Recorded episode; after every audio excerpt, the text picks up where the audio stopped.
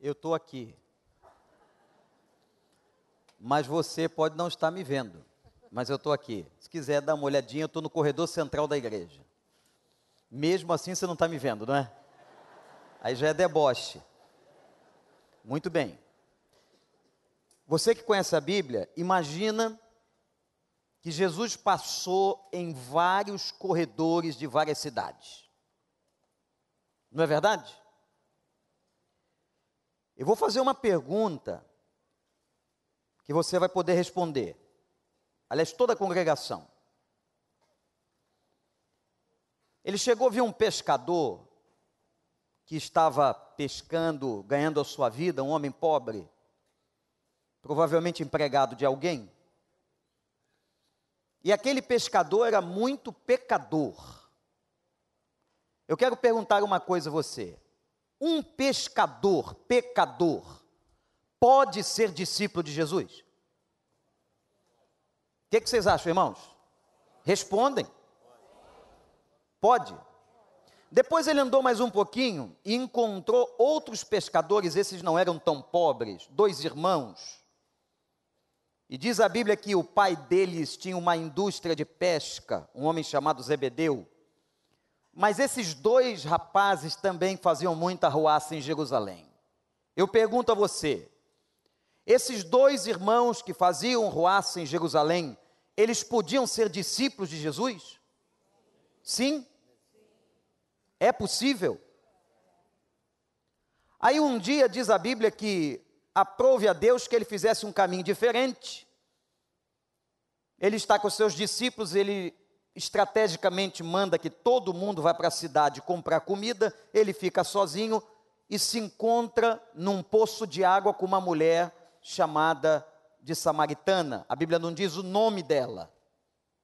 Depois, quando nós lemos João 4, nós vamos ver que aquela mulher provavelmente era uma prostituta, uma mulher da vida. Eu pergunto a você, essa mulher de João 4, prostituta, vergonha da sua própria situação, que fazia com que ela ia pegar água ao meio-dia, debaixo de um sol quente, e não ia com as outras mulheres no final da tarde. Essa mulher, ela podia ser discípula de Jesus? Sim ou não? Então vocês estão me dizendo que aquele pescador pobre e pecador podia ser discípulo de Jesus? Vocês estão dizendo que aqueles dois irmãos pescadores, um pouco mais abastados, mas que faziam arruaça em Jerusalém, também podiam ser discípulos de Jesus? E aí, vocês estão agora afirmando que uma mulher prostituta podia ser discípula de Jesus, está certo? Jesus continuava caminhando. E de repente, ele vai a um lugar que eu chamo, não tem nome, é um tanque de água, onde haviam milagres ali, e ele encontra um homem paralítico, lixo da sociedade. Imagina uma coisa dessa. O cara era um lixo, jogado ali no canto, não tinha nenhuma esperança. A história diz que um anjo descia, agitava a água, e quem chegasse primeiro era curado. Ora, o surdo chegava primeiro. Até o cego podia chegar primeiro, mas o paralítico como chegaria? E Jesus entra naquele lugar e a Bíblia diz que a única pessoa que merece a atenção de Jesus é esse paralítico que estava paralítico há 38 anos. Provavelmente esse homem cometeu muitos pecados na vida dele. A gente sabe que toda enfermidade, todo problema tem como causalidade última o pecado. Eu pergunto para você: esse paralítico de 38 anos podia ser discípulo de Jesus? Vocês acham isso, gente? Mais um pouco na Bíblia. Numa madrugada ele recebeu a visita de um doutor, um homem muito inteligente. Mas esse homem não tinha uma experiência com o novo nascimento. Esse homem chamava-se Nicodemos, e Jesus diz a ele assim: Nicodemos, necessário é você nascer de novo. Vocês acham que este homem, Nicodemos, doutor de doutores, homem tão inteligente, mas que não teve uma experiência com Deus genuína, apesar de religioso, esse homem podia ser discípulo de Jesus? Sim ou não? Bom, então vocês estão dizendo o seguinte: parece que todas as pessoas podem ser discípulos de Jesus. É verdade, gente? Qualquer homem pecador pode ser discípulo de Jesus? Sim. Qualquer mulher pecadora pode ser discípula de Jesus? Não. Não pode. Tem uma passagem na Bíblia, um texto dos mais intrigantes, em que Jesus fala três vezes: Não pode ser meu discípulo. Já leu isso? Está duvidando? Abre a Bíblia. Lucas capítulo 14. Lucas capítulo 14.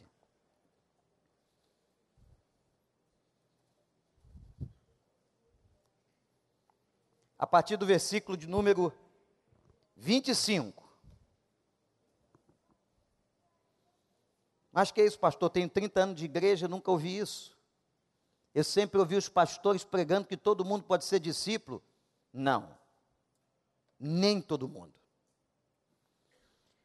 Uma grande multidão, Lucas 14, 25, ia acompanhando Jesus, e este, voltando-se para ela, disse: Se alguém vem a mim e ama seu pai, sua mãe, sua mulher, seus filhos, seus irmãos e irmãs e até sua própria vida, mais do que a mim, não pode ser meu discípulo. Sublinha, primeira vez. Verso 27. E aquele que não carrega a sua cruz e não me segue, não pode ser meu discípulo. Sublinha, segunda vez. Qual de vocês se quiser construir uma torre, primeiro não se assenta e calcula o preço para ver se tem dinheiro suficiente para completá-la. Pois se lançar o alicerce não for capaz de terminá-la, todos os que a virem rirão dele, dizendo: Este homem começou a construir e não foi capaz de terminar. Ou qual é o rei que, pretendendo sair à guerra contra outro rei, primeiro não se assenta e pensa se com 10 mil homens é capaz de enfrentar aquele que vem contra ele com 20 mil. Se não for capaz, enviará uma delegação enquanto o outro ainda está longe e pedirá um acordo de paz. Da mesma forma, qualquer de vocês que não renunciar a tudo que possui, não pode ser meu discípulo. Terceira vez. O sal é bom, mas se ele perder o sabor, como restaurá-lo? Não serve nem para o solo, nem para adubo, é jogado fora. Aquele que tem ouvidos, ouça. Irmãos, é chocante, porque a gente sempre vê um Cristo, como fiz a minha introdução, andando pelos corredores das cidades, olhando para as pessoas e dizendo: Vem e segue-me, vem e segue-me, venha ser meu discípulo, venha ser meu discípulo, larga as tuas redes e vem ser meu discípulo. Agora nós estamos diante de um texto no Evangelho de Lucas, em que por três vezes o Senhor Jesus diz assim: Não pode ser meu discípulo que tipo de pessoa? Qual a pessoa que não pode ser discípulo de Jesus? É possível ser um seguidor de Jesus e não ser discípulo de Jesus? O que vocês acham? É possível uma pessoa naquela multidão estar indo atrás de Jesus e não ser discípulo de Jesus? É possível o soldado estar no exército, mas não ser leal ao rei? É possível alguém estar numa classe e não ser aluno? É possível uma pessoa frequentar a igreja e não ser discípulo, gente? Sim ou não? É. Não são todas as pessoas que frequentam igrejas que são discípulos. E Jesus aqui coloca de uma maneira extraordinária três tipos de pessoas que não podem ser discípulos dele. Eu queria que você anotasse. Número um. Não pode ser discípulo de Jesus. Olha para o versículo de número 26, se a gente puder jogar no telão. O verso 26. Primeiro tipo de pessoa que não pode ser discípulo dele. Diz a palavra: aquele aquele que ama mais sua mulher, seus irmãos, seus filhos, sua mãe, seu pai, mais do que a mim. Jesus pegou pesado, porque ele falou da família. E agora para não se, não se estabelecer uma crise aqui dentro. Por quê? Porque se você está bem agora, nesse momento, nessa hora, no seu casamento com a sua esposa e o seu marido, você vai ficar chateado com o texto. Diz, não, como pode ser isso? Mas se você não está bem, você vai dizer, aí, está vendo? É por isso que a palavra manda eu amar mais o Senhor do que a você. Você não é digna, não é digno do meu amor. Mas aqueles que estão aí em lua de mel, que estão passando uma boa fase, um bom momento, momento altamente espiritual, vão dizer assim: mas que palavra é essa, pastor? Em primeiro lugar está a família. Como é que esse texto está aqui? Não, esse texto não pode ser de Jesus. É aonde a primeira pessoa que não pode ser discípulo dele ou discípula dele são pessoas que amarem mais os seus próprios familiares do que a ele. Quem não tem a versão, a nova versão internacional, a NVI, vai encontrar uma palavra aí na sua Bíblia, a palavra aborrecer. Então o texto fica assim: aquele que não aborrece pai e mãe por amor a mim. A palavra aborrecer aqui no grego significa ou quer dizer amar menos. É a mesma coisa. Por isso que a NVI, sendo uma tradução ainda melhor do grego, diz assim: aquele que ama mais seu pai, sua mãe, seus filhos, sua mulher, seu marido, mais do que a mim, não pode ser meu discípulo. Irmãos, a lealdade que Cristo está pedindo é uma lealdade em amor. E ele não está falando nada contrário à revelação desde o Velho Testamento. Vocês querem ver uma coisa? Qual é o primeiro mandamento? Qual é o primeiro mandamento, igreja? Amarás ao Senhor teu Deus, acima de todas as coisas e de todo o teu coração. Esse texto que nos parece chocar, está em perfeita consonância com o Velho Testamento e com os dez mandamentos que Deus entregou a Moisés. Amarás ao Senhor teu Deus acima de tudo. O que Deus está pedindo a nós? é que haja o amor da fidelidade, o amor exede. O amor que a gente aprende a amar sem esperar recompensa. Esse amor é muito difícil. Porque você ama sempre alguém esperando desta pessoa uma retribuição. Vamos ser sinceros, não é assim? Se essa pessoa que você ama, seja até mesmo um cônjuge, um filho, começa a maltratar, a desprezar você,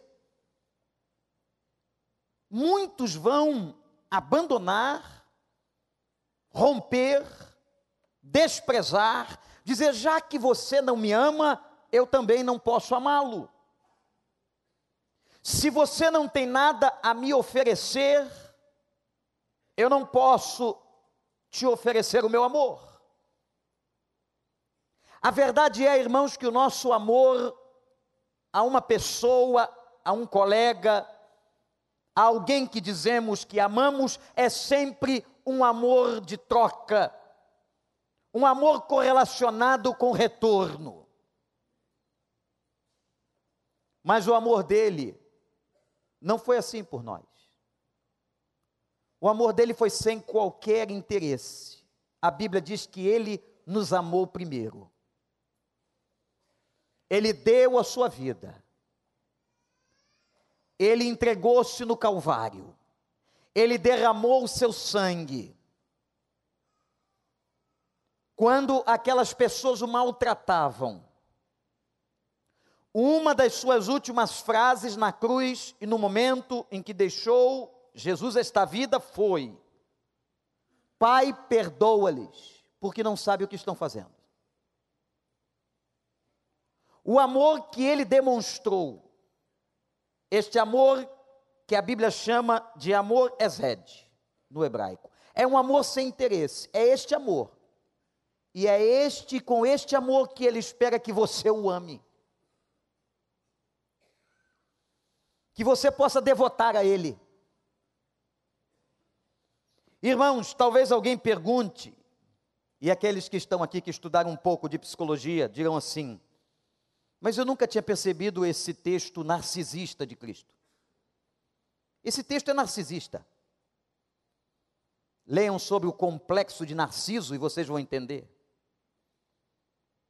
A pessoa que se admira, a pessoa que evoga para si elogios, espelho, espelho meu, há alguém mais bonito do que eu?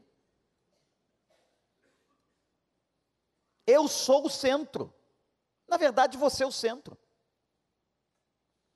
Nós estamos no centro da nossa vida. E agora vem o pai e diz assim: aquele que não me ama acima de todas as coisas, inclusive dos seus parentes, do seu marido, da sua esposa, dos seus filhos, não pode ser meu discípulo. Não é um ato narcisista de Cristo, não é uma palavra de ensinamento. Porque olhe para mim e entenda uma coisa. Quando ele nos ensina, ou quando ele diz para que nós o amemos, primeiro, é porque a nossa capacidade de amar foi rasgada pelo pecado. Por isso que o nosso amor é condicional. A nossa capacidade de ajudar, de dar, de ser companheiro, de ser amigo, de ser o melhor marido, o melhor esposo, o melhor filho, o melhor pai, ela está manchada pelo pecado. Por tudo que você possa fazer de melhor, eu e você estamos manchados pelo pecado. Isto significa que nós nunca conseguiremos amar como Deus quer que nós amemos. Aí João que aprendeu tanto sobre amor, disse assim na sua carta: Deus é amor. Ora, por que que Cristo está dizendo isso aqui? Preste atenção, que você vai entender agora. Se você amá-lo ou aprender a amá-lo, na sua relação íntima com Ele, e aprender a amar a Deus é um processo. Aqueles que são crentes sabem que a cada dia que nós lemos a Escritura, que nós oramos, que nós estamos em adoração na igreja, que nós estamos servindo a Deus, que nós estamos participando de Sua obra, a cada dia nós aprendemos a amar mais ao Senhor e aprendemos como Ele quer que nós o amemos. Quem tem alguns anos de vida cristã aqui sabe, e você pode afirmar isso, que você hoje ama a Deus mais do que você amava há muitos anos atrás. É verdade ou não, gente? Nós amamos mais a Deus. Por quê? Porque Ele nos ensina a amar. Mas não é só porque Ele nos ensina a amar, porque Ele é amor. É a sua definição por essência. Deus é amor. E Deus é amor, é o amor perfeito. Que Paulo tentou decantar em 1 Coríntios 13, é o amor exede, é o amor de entrega, é o amor sacrificial, é o amor que renuncia, esse é o amor dele. Então Jesus está dizendo o seguinte: olhem para mim e me amem, aprendam a me amar. E aí, anote, você aprenderá a amar todas as outras pessoas. Por isso é que o primeiro mandamento diz: amarás ao Senhor teu Deus com todo o teu coração, de todo entendimento, com toda a tua alma. E depois, o que diz o segundo mandamento? e amarás ao teu próximo como a ti mesmo. Gente, aqui está um segredo extraordinário, pastor Daniel e quem trabalha com pessoas. Quando nós aprendemos a amar a Deus, como se contemplando um espelho em reflexo, ele nos ensina, ele nos instrui a que aprendamos a amar ao outro e a nós mesmos. Portanto, o que Cristo está dizendo aqui não é um ato narcisista de comportamento. Não. Não, porque ele não precisa disso. Ele é. Ele não precisa do nosso amor, ele não precisa do nosso louvor, ele não precisa do nosso culto, ele não precisa do nosso dinheiro, ele não precisa da nossa oração. Nós é que precisamos dele, amém, igreja? Nós é que precisamos cultuar, nós é que precisamos adorar, nós é que precisamos orar, nós é que precisamos da Sua palavra, nós é que precisamos da Sua igreja, nós é que precisamos dele. A partir do momento que você o ama e que você aprende a amá-lo a cada dia, então aí você vai refletir o amor dele na sua vida. Quem ama Deus aprende a amar a si mesmo. Quem ama Deus passa a cuidar de si mesmo. Quem ama Deus aprende a amar o seu próprio corpo, porque Coríntios diz que o seu corpo é templo do Espírito Santo de Deus. Não importa se é desse tamanho ou do seu. Não importa se tem tamanho de uma capela ou de uma catedral. Porque eu sou uma capelinha. Miquel, fique em pé. Vejam esse modelito. Isso é uma catedral do Espírito Santo?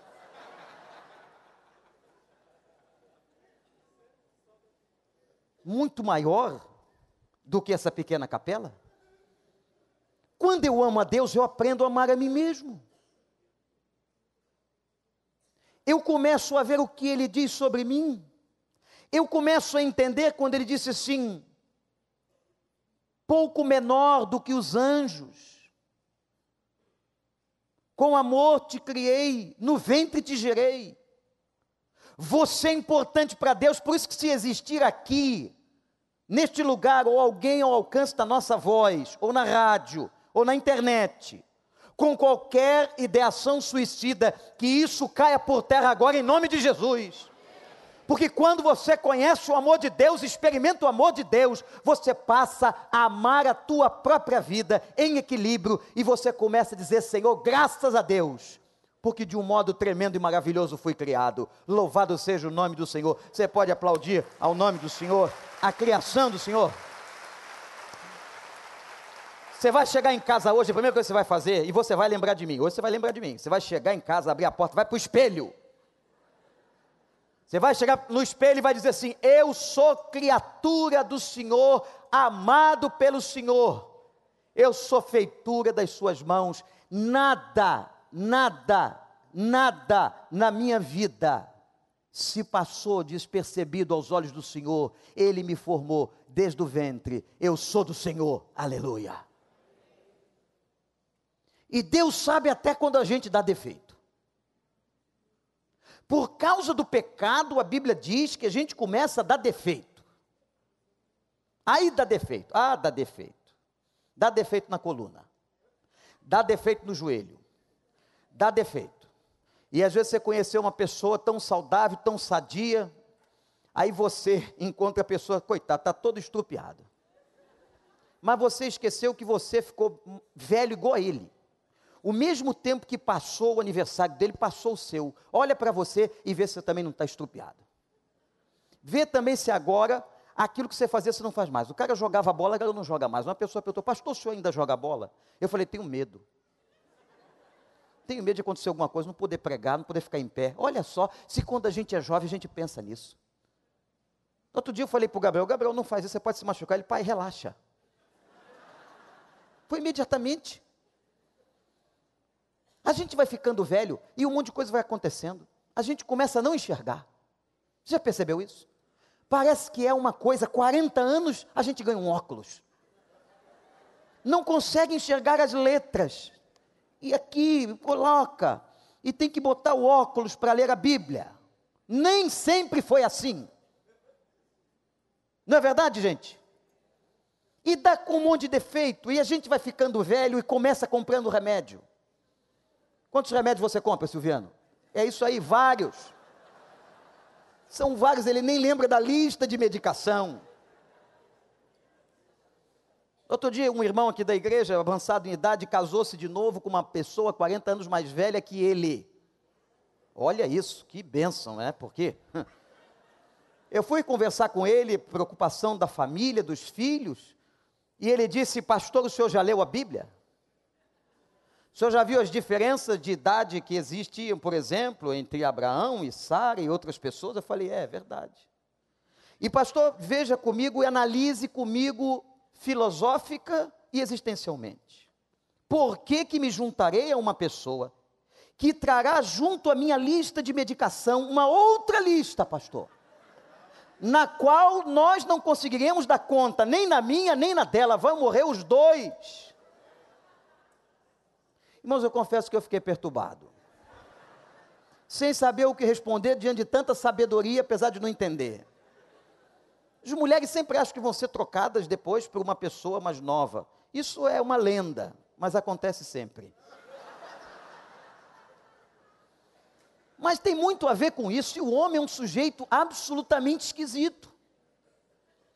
Vocês sabiam que a mulher é muito mais forte do que o homem? Olha, as mulheres responderam sim.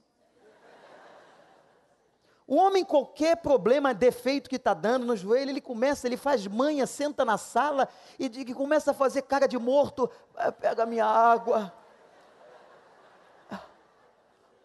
E quase não fala, quase não balbucia as palavras finais.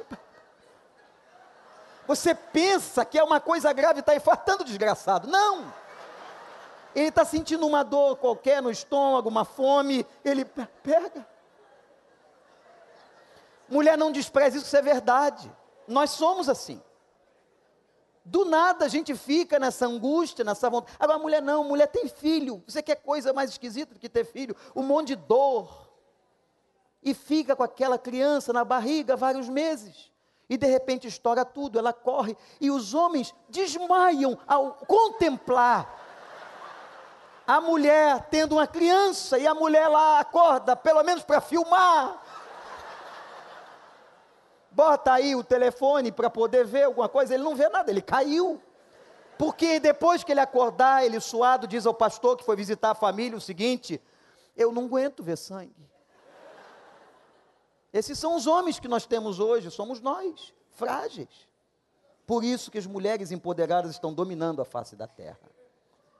Olha aí. Deus tenha misericórdia de nós. Ministério de Homens aqui na frente logo protestou, fazendo assim com o dedo, com a cabeça. A revolta é geral. O pastor Paulo não está aqui, mas está revoltado com essa palavra, vai ficar.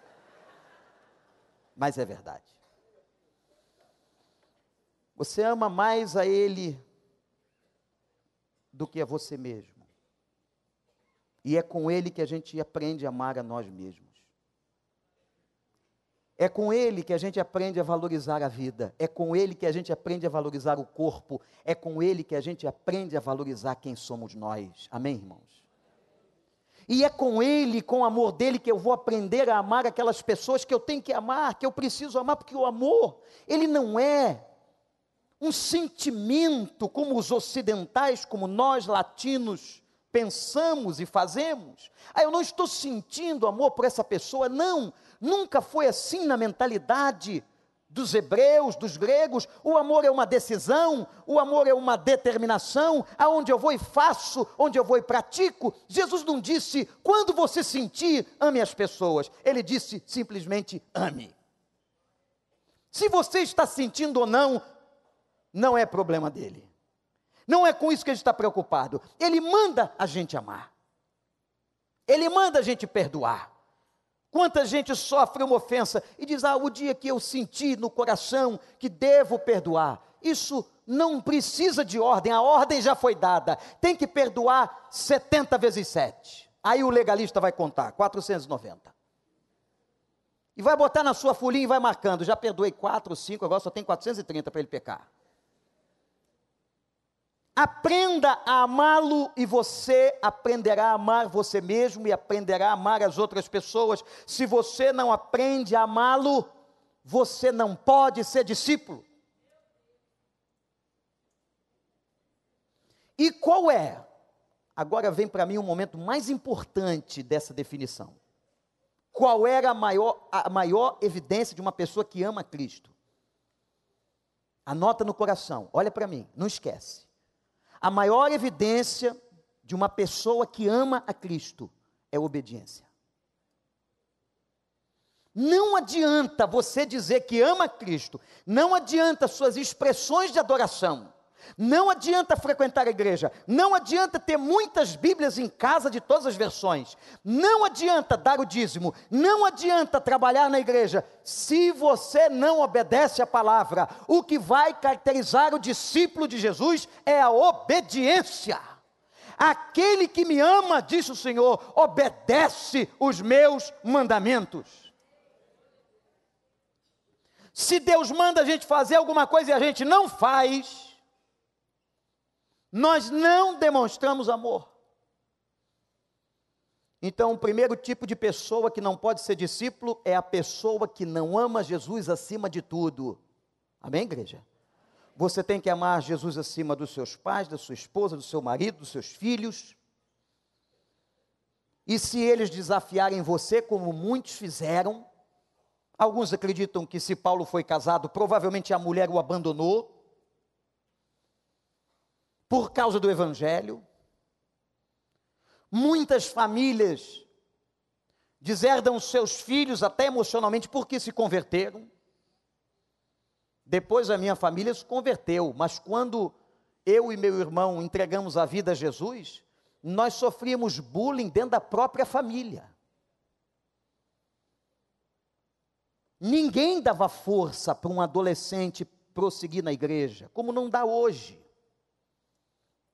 Se você não tiver persistência, resistência, decisão, obedece.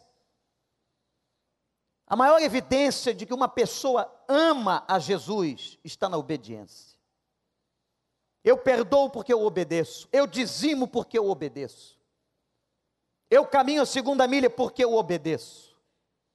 Eu dou a segunda face porque eu obedeço. Aquele que me ama obedece os meus mandamentos. Mas há um segundo tipo de pessoa que não pode ser discípulo. O primeiro tipo é aqueles que não amam Jesus acima de tudo. O segundo tipo são pessoas que não carregam a sua cruz. Precisamos de novo conceituar, porque essa frase é muito complicada. Eu vou fazer uma pergunta e você vai ver como é que é complicado. Quem é ou o que é a sua cruz?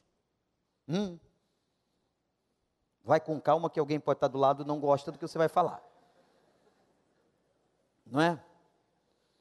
A minha cruz.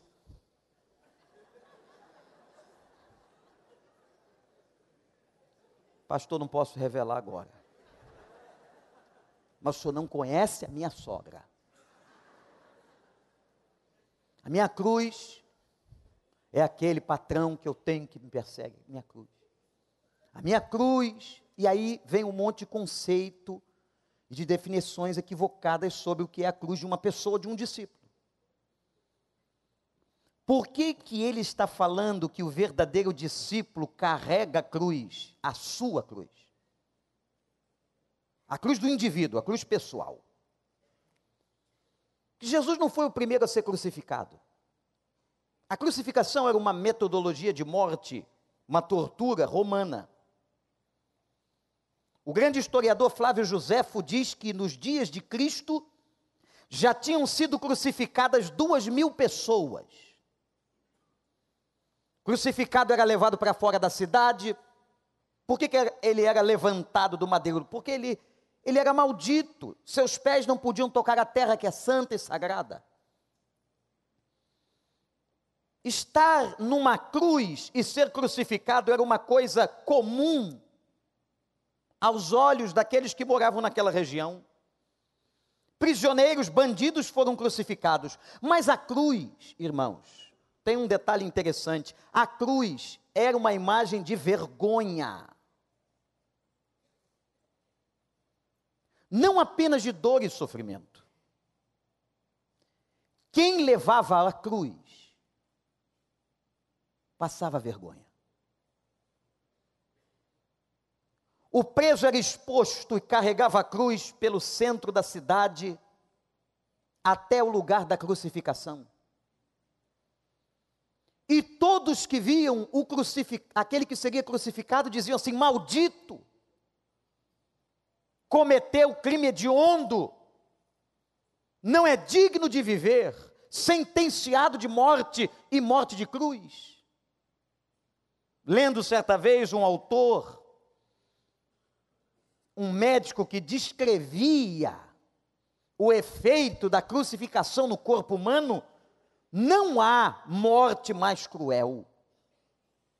De todas as torturas que o homem possa inventar para matar as pessoas, como já fizeram, incinerando pessoas em pneus, nos micro-ondas dos morros da cidade arrancando as unhas com alicate, abrindo cérebros vivos. Não há nada mais terrível do que a crucificação. E todo aquele conjunto muscular e de asfixia, quando o preso estava quase morrendo, ele era solto. Sabe o que acontecia com o corpo? O corpo começava a se recuperar. E quando o corpo começava a entrar numa estabilidade de recuperação, ele era crucificado de novo. Os historiadores dizem que todos morriam em poucos dias, graças a Deus, que Jesus morreu em três horas. Mas houve um homem na história, segundo registros, que levou 40 dias para morrer nessa tortura. E a essa altura as águias já lhe tinham arrancado os olhos. Quando Jesus diz assim: quem não levar a sua cruz não pode ser meu discípulo, ele está falando aquele que não paga o preço. O que é a cruz? Anote, não esqueça. A cruz é todo o sofrimento que você passa por causa dele. Se o sofrimento que você está passando é por causa dele, isso é cruz. Se você está renunciando ao pecado do adultério por amor a Jesus, isso é um ato de crucificação. Se você está sendo perseguido mas permanece firme no caminho por causa do nome de Jesus, isso é cruz. Não, meus irmãos. A cruz não é qualquer sofrimento que você tenha na vida, não. Não é qualquer enfermidade, não. A cruz é tudo aquilo que me faz sofrer por causa do nome dEle. Seja a renúncia de um pecado, seja o suportar uma perseguição, seja apanhar por causa do nome dele, seja sofrer escárnio, afrontas, deboches, como aquele homem pode fazer amanhã lá no seu trabalho. Como aquela mulher pode fazer, minha irmã, na sua vizinhança. Se você está sofrendo por causa de Cristo, mas você permanece no caminho, isso caracteriza a sua cruz. Aquele que não toma a sua cruz e continua caminhando, não pode ser meu discípulo. Por quê? Porque tem muita gente, irmãos, que é um bom crente quando tudo vai bem. Mas a pessoa vem na igreja, faz um pedido a Deus, e Deus não dá o que ela está pedindo, ela abandona. Esse não é o meu Deus, ou essa não é a minha igreja. A pessoa acha que Deus está a seu serviço, que é Deus que a segue. E ela diz a Deus: Vem e segue-me. Não, é o contrário. Ele caminhava nas ruas e dizia: Vem você e segue a mim. Quantas pessoas, porque sofrem os mais variados sofrimentos por causa de Cristo, abandonam a fé? Ouvi uma vez de uma pessoa o seguinte: Pastor, Olha, eu vou largar esse negócio de igreja, de fé em Cristo, sabe por quê? Porque antes estava tudo bem. Estava tudo bem, mas foi eu me converter, entrar aqui para a sua igreja. Olha o que ele está dizendo para mim. O senhor é uma praga, é um bruxo, um feiticeiro. Minha vida piorou consideravelmente. Eu vou largar isso. E deixa eu dizer uma coisa para você, para chocar você, se for preciso. Realmente depois que a gente se converte, tem coisa que piora. Sabia disso? O pior momento que Jesus Cristo passou e que mais Satanás o perturbou foi quando ele saiu das águas do batismo. E diz a Bíblia que após o seu batismo ele foi tentado e ficou 40 dias. Aí a história, imagina 40 dias Satanás fazendo de tudo para Jesus abandonar o propósito, deixar o caminho, para Jesus não ir para a cruz. Ele fez de tudo. Aí a Bíblia diz assim: e Satanás o deixou por um pouco de tempo. Safado. Porque ele vai e volta. Não é assim com a gente também? Ele vai e volta, ele continua tentando tirar você do caminho, mas aquele que persevera até o fim, esse receberá a coroa da vida. A palavra de João 15, quando Jesus diz: Eu sou a videira verdadeira, vocês são os ramos, e aquele que permanecer em mim. Irmãos, quanto conceito errado do que é um convertido, do que é uma pessoa crente. O fato da pessoa vir na igreja, o, fato até de ter passado desapercebido por nós pastores, a pessoa, pastor Tiago, até se batiza. Mas a pessoa nunca foi discípulo. Na primeira provação, na primeira crise, no primeiro bullying por causa da fé, na primeira luta do cristianismo que ela tem na sua vida, ela abandona.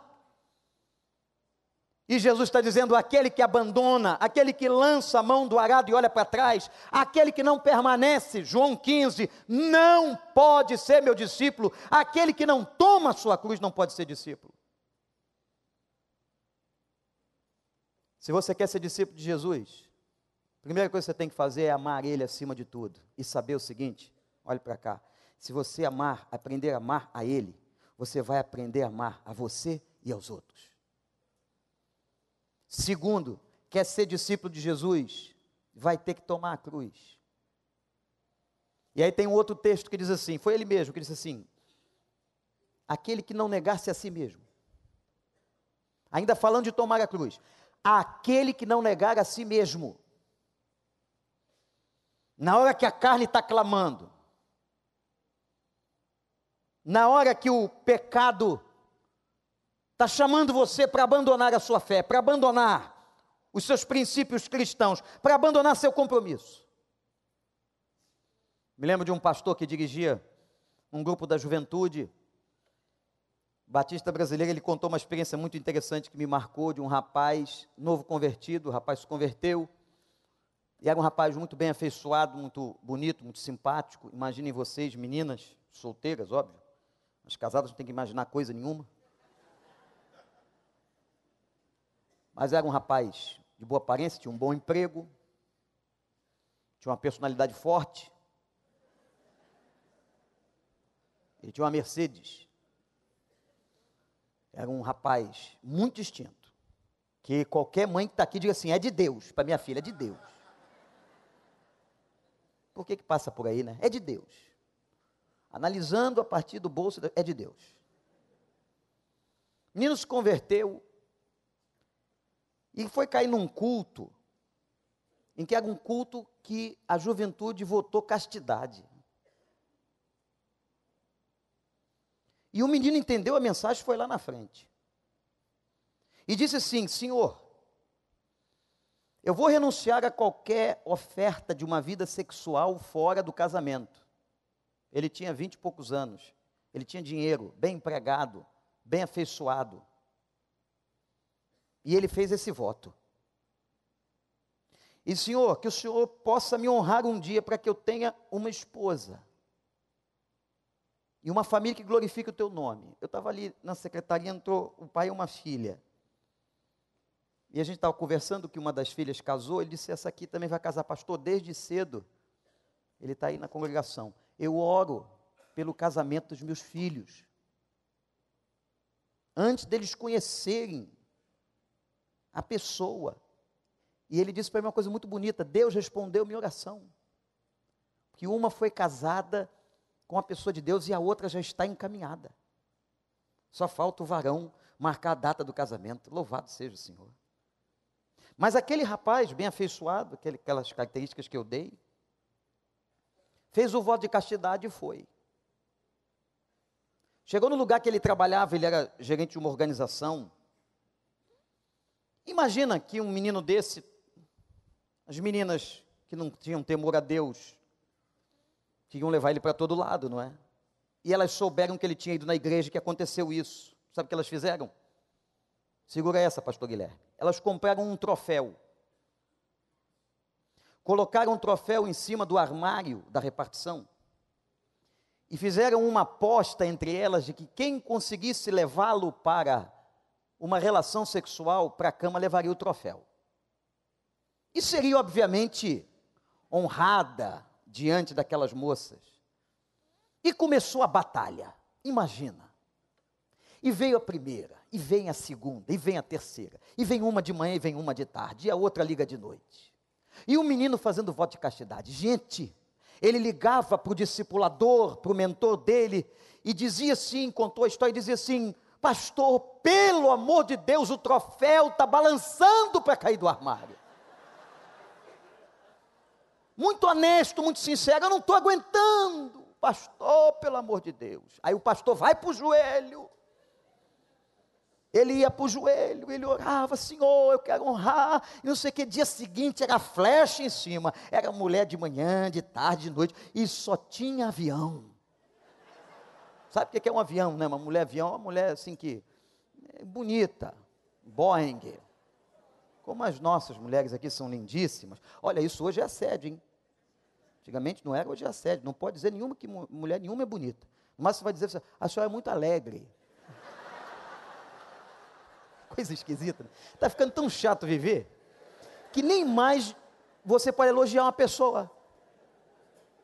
Eu vi a Raquelzinha, criança, bebezinha assim, ó. É, não posso dizer, Raquelzinha, você é bonitinha. Guilherme, você não é. Eu não posso nem dizer isso. Dá, dá processo. Dá processo. Olha o pastor Daniel ali. Está rindo de quê, Daniel?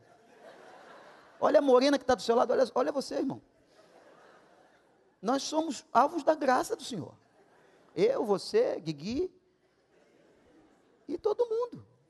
Tira esse dedo aí, basta Satanás, não precisa o seu. Pastor, ajuda que o troféu vai cair. É claro que eu estou contando isso jocosamente, mas isso era uma maneira de, que ele tinha de clamar a Deus e pedir ao Senhor para continuar levando a cruz continuar sendo fiel por causa do nome de Cristo, continuar seu propósito. Alguns anos depois, graças a Deus, esse rapaz se casou muito bem. Hoje é diácono de uma igreja em São Paulo, está feliz, tem sua família, louvado seja Deus. Deus honra pessoas fiéis, sabia disso? Anota isso aí, conta para a sua família, Deus honra pessoas fiéis. Vamos repetir toda a igreja? Deus honra pessoas fiéis. Mulheres, digam isso. Homens, declarem: Deus honra pessoas fiéis. Todos nós. Eu creio nisso. Deus honra aquele que não toma a sua cruz, não renuncia a sua carne, não nega a si mesmo e não vem após mim, abandona pelo caminho, deixa as coisas para lá, não pode ser meu discípulo. Isso não tem nada a ver com frequentar a igreja. Que tem muita gente que só vem à igreja, mas nunca tomou a sua cruz. E o terceiro tipo de pessoas, que não podem ser discípulos. Isso está aqui. Aí Jesus conta duas parábolas. Ele conta a parábola do homem que quer construir uma torre, lembra? Depois ele conta a parábola de um rei que vai para a guerra. Sabe o que ele está dizendo aqui? Chocante. Ele está dizendo assim: pensa bem na tua decisão. Quem vai construir, comprar alguma coisa, tem que sentar, fazer cálculo. Você não pode sair por aí fazendo o que você não pode fazer com dinheiro. Você não pode gastar mais do que ganha. Você vai passar vergonha. O credor vem em cima de você. Você leva seu nome para o SPC. Você arrasa sua família. Você endivida seus filhos. Você perde qualidade de vida. E depois a outra parábola era sobre o rei. Como é que o rei vai sair? Ele cita um número. Qual é o número que está aí na Bíblia, Clóvis? Ele sai com um número de soldados, mas vai enfrentar um número maior. 10 mil. Ora, se o rei é inteligente, não adianta fingir de macho. O melhor, diz ele, é sentar e fazer um acordo de paz. O que Cristo está dizendo é o seguinte: quando você assumiu um compromisso com Ele, quando você levantou sua mão, quando você se batizou, quando você assumiu um, um compromisso de discípulo de Cristo, você fez um voto, isso tem que ser bem pensado, e nós temos que assumir nossa responsabilidade. Você tem que assumir, eu tenho que assumir minha responsabilidade. Irmãos, nós não podemos abandonar quando uma pessoa vem à frente. Isso é um ato espiritual diante de Deus. Quando uma pessoa levanta a mão para o Senhor, quando uma pessoa se batiza, você se lembra do dia do seu batismo? Você que já foi batizado? Antigamente, hoje não se lê mais por causa do número de pessoas, mas antigamente se lia o pacto das igrejas. Quase todas as denominações faziam isso. E você fazia um voto oralmente diante da congregação.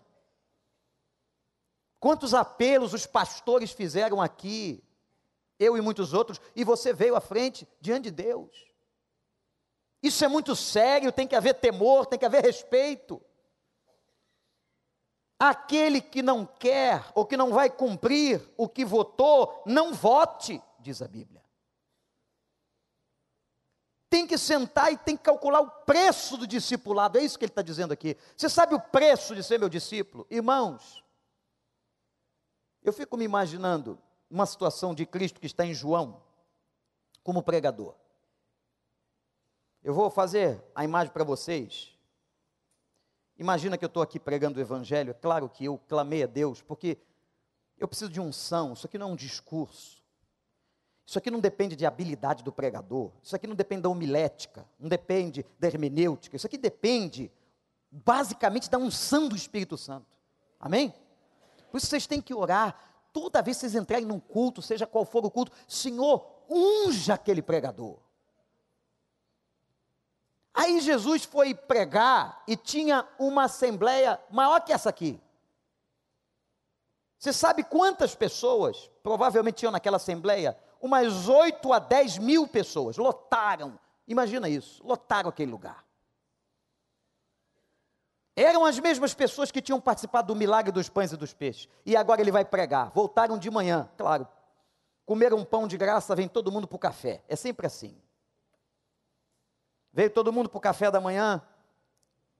E ele disse: Já que vocês voltaram, agora vocês vão ouvir um negócio mais forte. Tem que comer o cordeiro todo.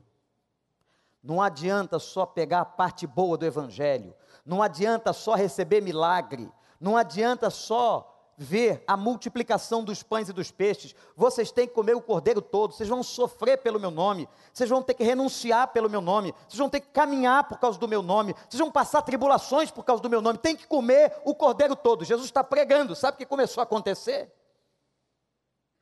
Como se agora, nesse momento, começasse você a se levantar. A pregação do pastor está tão ruim, ou tão em desacordo com a minha mente, e foi isso que aconteceu naquela relva, tinham quase 8, 10 mil pessoas, e começou todo mundo ir embora. Imagine como eu me sentiria se vocês agora se levantam e vão embora. Eu sei que tem gente que diz assim, pastor, eu só não levantei, aquele pregador está pregando tão mal, eu só não levantei por educação. É, existe isso. Mas aquele povo nem educação teve. A, a, pregação mexeu tanto com eles, eles não queriam ouvir aquilo, que começou a sair um, sair dois, sair dez, sair cem, tinham oito mil, só ficaram os doze. Só ficou a, a turma. A mesma coisa, vocês vão embora, fica só os pastores aqui na frente. Só os pastores com medo de demissão, fica todo mundo aqui. Mas o pior, doido para ir embora também. Doido para ir embora. Que pregação horrorosa. Eu não quero ouvir isso. Doido para ir, mas ficou. Ficou, a mulher disse: fica. Fica que amanhã tem pagamento, fica quieto aí. Suporta pela graça de Deus, aleluia. Aí sabe o que Jesus faz? Na tranquilidade, ele olha para eles, pergunta assim: querem ir embora também? Jesus não está preocupado com a quantidade. Por mais que ele queira salvar quantidade. Ele está preocupado que você entenda a mensagem de comer o cordeiro todo. Não adianta ficar só com a parte boa do Evangelho, com o milagre, com a bênção, com a revelação, com a chuva, com o manancial. Não! Nós temos que renunciar a nós mesmos, tomar a nossa cruz e segui-lo. O terceiro tipo de pessoa que não pode seguir a Cristo é aquela que não tem competência de renúncia, está aí no texto.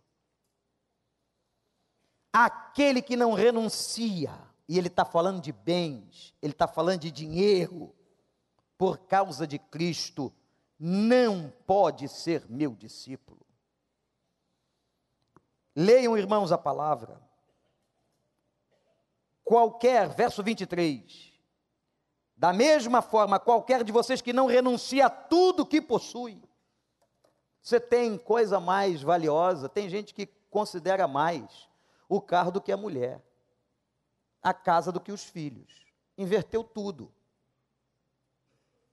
O marido não é um marido, é um banco. Já teve essa experiência de olhar para o teu marido, parece que ele é um banco, um caixa eletrônico? Isso magoa. Mulher que só comunica com o marido para pedir. O infeliz está lá, caiu, está lá jogado, Me lembro uma vez subindo a ladeira do seminário, desceu uma pessoa. E perguntei, e aí, minha irmã, como vai seu marido? Ela disse, como uma anta. Está lá na cama, gordo, trancado no quarto, comendo biscoito. Eu devia ter ficado quieto. Olha para o marido como se fosse um caixa de banco. Ele tem cara de Itaú.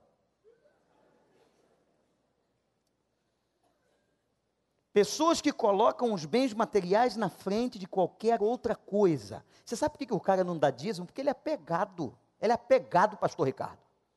Ele é agarrado naquele negócio. O dízimo tem uma função tão linda que desprende a gente do egoísmo. Deus não precisa de dinheiro, não, meu amigo. É a gente que precisa aprender a nos liberarmos, a sermos mais liberais, a ajudarmos a construir sua obra a enviarmos missionários, a sustentarmos o reino de Deus, foi um privilégio. Mas as pessoas são amarradas do dinheiro e parece que é interessante, irmãos. O cara faz um cálculo assim, e Deus é tão justo que quando ele colocou o negócio, colocou em percentual. Não foi eu que inventei isso, não. Está no início da Bíblia. Quando Abraão, pai da fé, deu o dízimo. De tudo. A Melquisedeque. Esse princípio perpassa a Bíblia inteira. E alguns dizem assim para se defender, mas isso não está no Novo Testamento. Não está porque você não leu. Que Jesus diz assim: Eu vim para que se cumpra toda a lei. E o dia que ele foi questionado sobre isso, ele foi e entregou. Fez de uma maneira muito interessante. Mandou o cara pescar um peixe. Quando o peixe veio, a moeda estava dentro da boca. Aí você acha que vai fazer isso também, né? Eu vou lá para a praia do recreio. Se eu pegar um peixe com a moeda dentro, eu dou o dízimo. Eu estou falando que foi Jesus que fez isso. Em você, um raio na cabeça. Aquele que não renuncia. O dinheiro é mais importante, o carro é mais importante, a casa é mais, é mais importante, os bens materiais são mais importantes. O cara é apegado. Irmão, Deus é tão interessante que Ele fez com que a gente fosse deteriorando esse corpinho, essa situação toda. Eu quero dizer uma coisa que você já deve ter ouvido: vai ficar tudo aí. Hum? E pior, de repente vai ficar para quem você não gosta.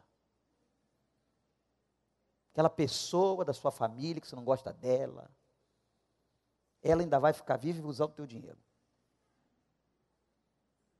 Você não leva nada. Os, os faraós, e numa visão de reencarnação que precede muito antes dos gregos, levavam para as pirâmides, e por isso elas eram construídas, todos os seus bens.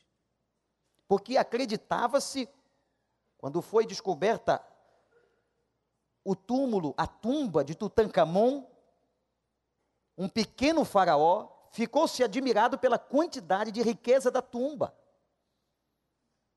É tanta riqueza que está distribuída, peças de ouro, de Tutankhamon no Museu do Cairo e algumas coisas em Londres.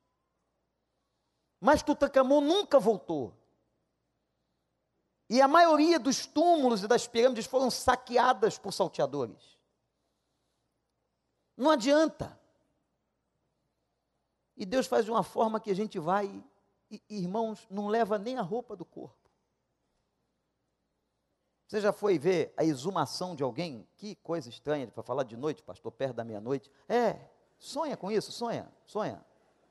Eu te entrego esse sonho agora para você sonhar. Você vai sonhar com a exumação.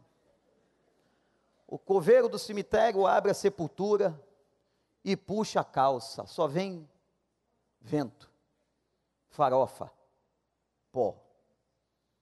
E a calça que tiver meio perneta, não sei o que, tá, cadê, o cara? Se foi. Agora com esse negócio de botox, de silicone, que vai ficar aquele pedaço de plástico ali, ó.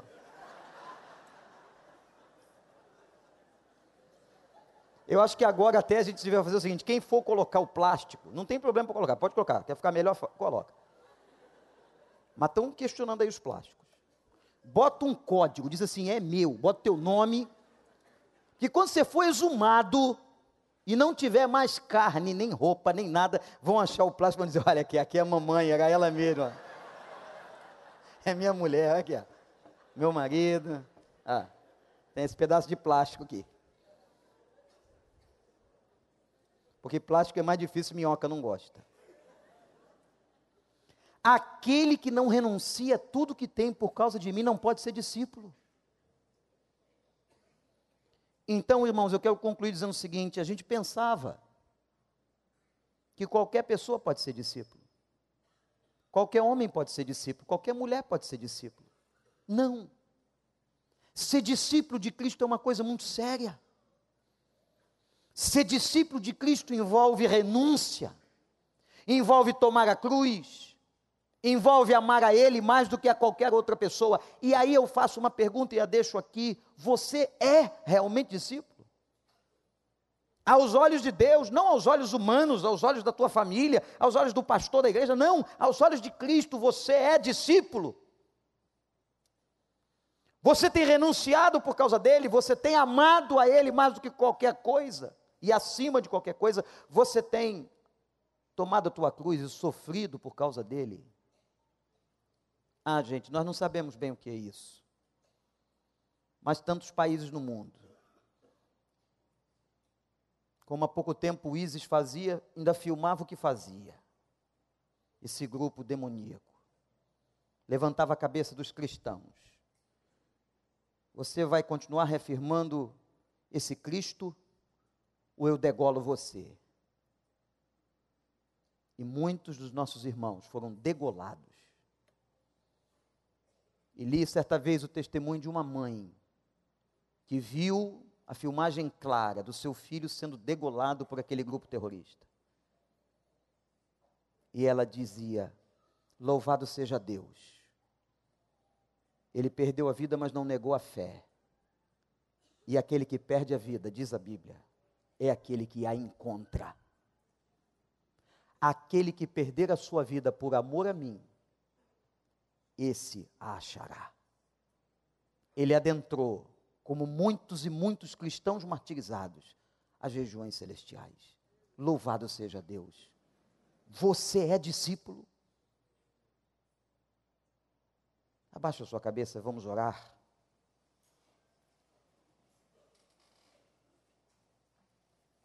Ore a Deus sobre sua vida, meu irmão, minha irmã, sobre o seu compromisso quem sabe nessa noite o Espírito Santo está dizendo a você: você me fez votos, você entregou sua vida e você não tem sido fiel.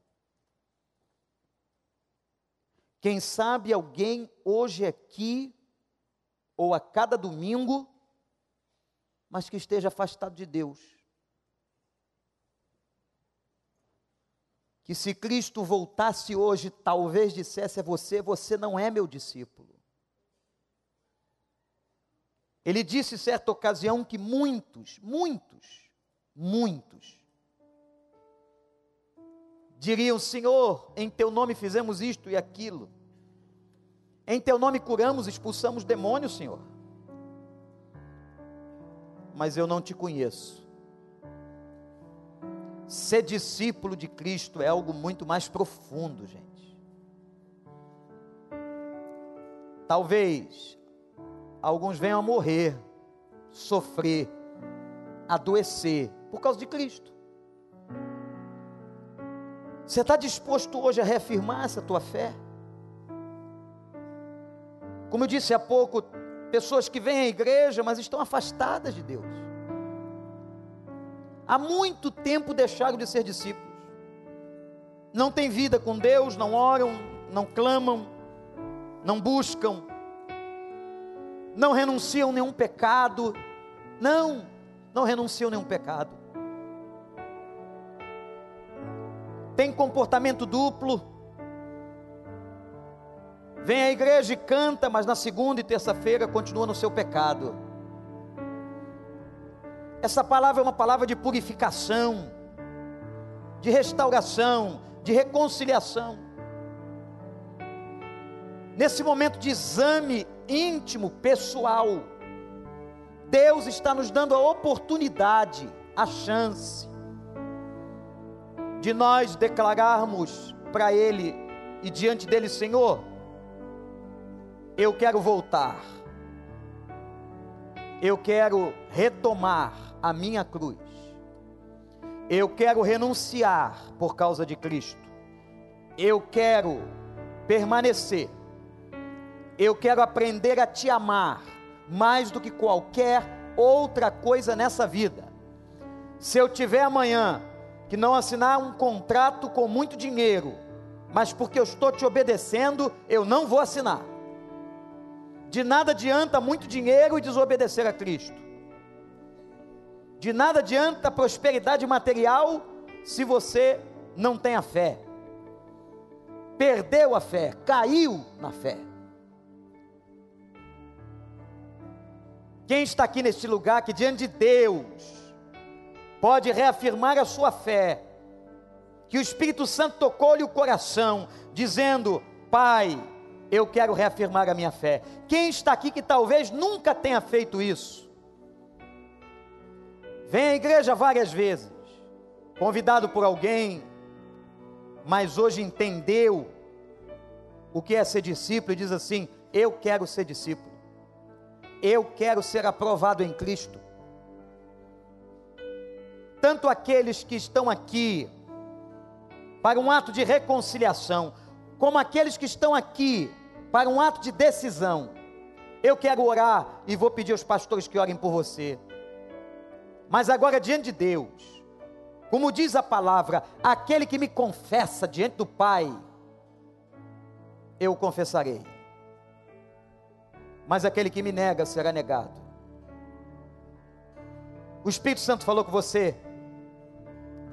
Você hoje entendeu e quer retomar a tua caminhada como discípulo? Ou você decide agora se tornar um discípulo? Essa pregação é muito difícil, mas é fundamental, é uma decisão, é uma escolha, é um momento crucial da vida de um ser humano. Quem quer agora, diante de Deus, levante a sua mão onde você está, que nós vamos orar por você. Eu não preciso nem saber seu nome. Deus abençoe. Pode levantar bem alto, sem qualquer vergonha. Deus abençoe, Deus abençoe. Levanta bem alto, Deus abençoe. Deus abençoe. Pode levantar e dizer: Eu quero, pastor, eu preciso retomar eu preciso voltar ao caminho, eu preciso dizer pela primeira vez: eu quero, eu quero. Levante sua mão, graças a Deus, lá atrás, aqui no meio, aqui à esquerda, ali, graças a Deus, lá nos fundos, lá no fundo à direita também estou vendo você. Deus sabe, Deus está vendo todo mundo. Vou convidar a congregação que fique em pé. Nesse momento de adoração, diante de Deus, eu vou pedir que todas as pessoas que levantaram suas mãos, num gesto de coragem, diante do Pai, aqui é a casa do seu Pai, que você saia do lugar e venha aqui para a gente orar por você. Vou esperar você chegar lá de trás, aqui do meio, aqui da frente, dali, de lá. Todos que, todos que levantaram as suas mãos, que o Espírito Santo falou com você, é hora de retomar esse compromisso, ou é hora de assumir esse compromisso. Sai do seu lugar agora e vem para cá, em nome de Jesus, que nós vamos levantar um clamor sobre aqueles que estão confessando diante do Pai, como diz a palavra. Adoremos, pastor Miquel, enquanto esse povo está vindo e Deus conhece a cada um. Aleluia. Pode vir. Toma-me, rendido estou aos pés da cruz. Pode vir. É pessoal. Me encontrei. Nem o teu pai, nem tua mãe podem tomar essa decisão por você nem tua esposa, nem teu marido, nem teus filhos. A decisão é sua, sua, é sua responsabilidade. Vem. Se você tem sentido que você está longe,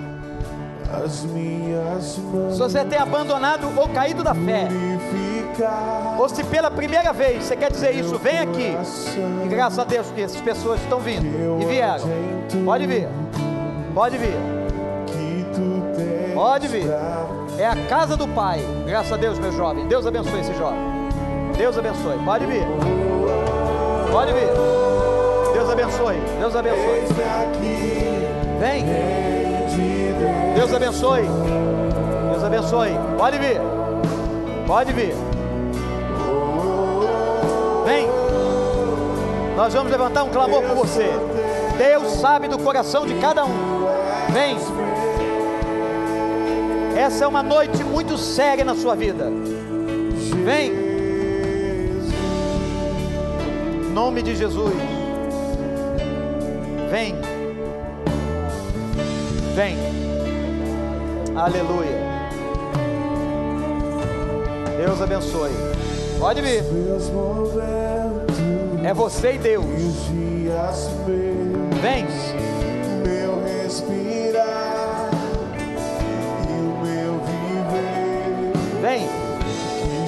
Sejam todos Deus abençoe. Deus abençoe. Alguém com esse rapaz, alguém com essa moça, pastores, conselheiros. Aleluia. Aleluia. Vem. Deus abençoe.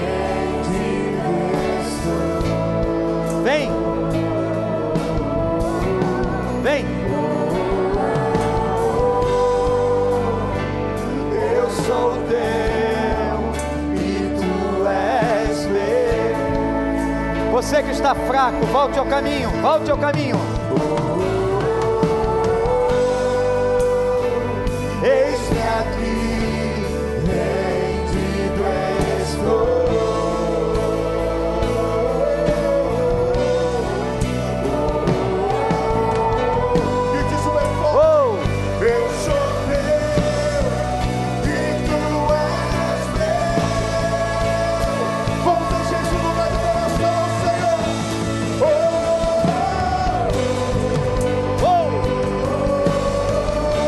Glória a Deus. Vem, vem.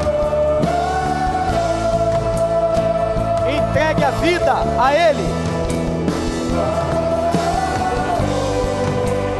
Aleluia.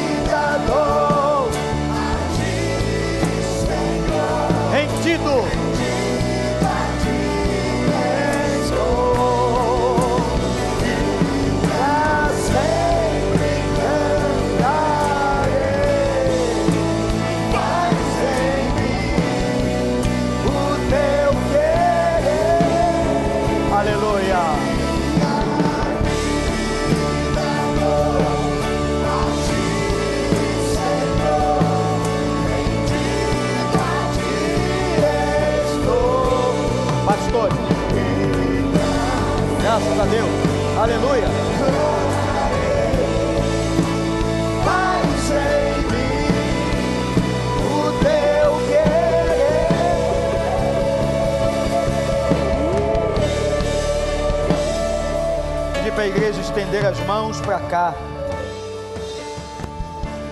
Se estabeleceu uma guerra espiritual na vida dessas pessoas. Foi difícil você vir aqui. A perna endurece, há um ataque na mente, mas você venceu. Você venceu e você veio. E nós vamos clamar pela sua vida. Quem estava morto voltou a ter vida.